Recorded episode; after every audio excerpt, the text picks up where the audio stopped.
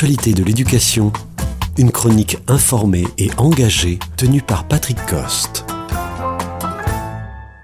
Cette émission va tenter de faire le point sur la question des suppressions de classes, des effectifs par classe et de l'évolution de la démographie qui prévoit moins de 500 000 élèves sur 12 millions à la fin du quinquennat.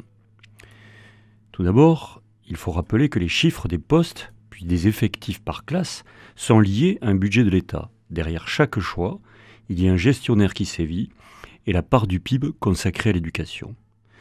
Commençons par quelques chiffres sur les effectifs. Sur 27 pays d'Europe, la moyenne en élémentaire en France est de 2 élèves en plus au primaire et de 6 au collège. Quant aux suppressions annoncées, pour la rentrée 2023, elles sont de 1500 postes, ce qui signifie par exemple 150 fermetures de classes en primaire et 162 postes dans le secondaire à Paris, et des fermetures qui participent à la désertification du service public en zone rurale. En 1963, l'éducation nationale se dote de deux outils pour gérer le territoire. La carte scolaire et la fermeture des classes au-dessous du seuil de 16 élèves au primaire, et pour les collèges, le seuil est positionné à 400. Avec ces critères, on passe de 61 000 écoles en 1982 contre 44 000 en 2021, alors que le nombre d'élèves est resté stable. Ce contexte de fermeture a été revendiqué par une double voix, celle de l'institution, et il faut le souligner, par les chercheurs en sciences humaines qui soutenaient que les petits effectifs ne parvenaient pas à démontrer qu'ils obtenaient de bons résultats, alors que l'hétérogénéité et des classes au moins de 25 étaient considérées facteurs de progrès.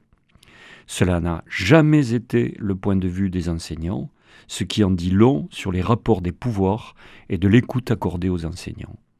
Dans une école où de plus en plus la singularité de l'élève compte, il va de soi que la qualité de l'acte pédagogique dépend de la petite taille des effectifs. Autre temps, autre mœurs.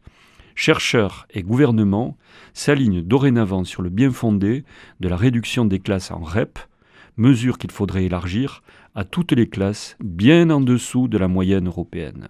Dans les priorités, c'est sans doute la première mesure pour améliorer le travail des élèves et des professeurs, ou, autrement dit, faire taire les mauvaises augures. Or, il faudrait 45 000 postes en primaire et au collège pour rattraper la moyenne des effectifs européens, pourtant trop élevés, et on supprime 15 000 postes l'année prochaine, ce qui n'est qu'un début. Avec ces chiffres, d'une certaine façon, tout est dit. Il n'y a pas de qualité possible de l'éducation sans une quantité suffisante de classes et de postes.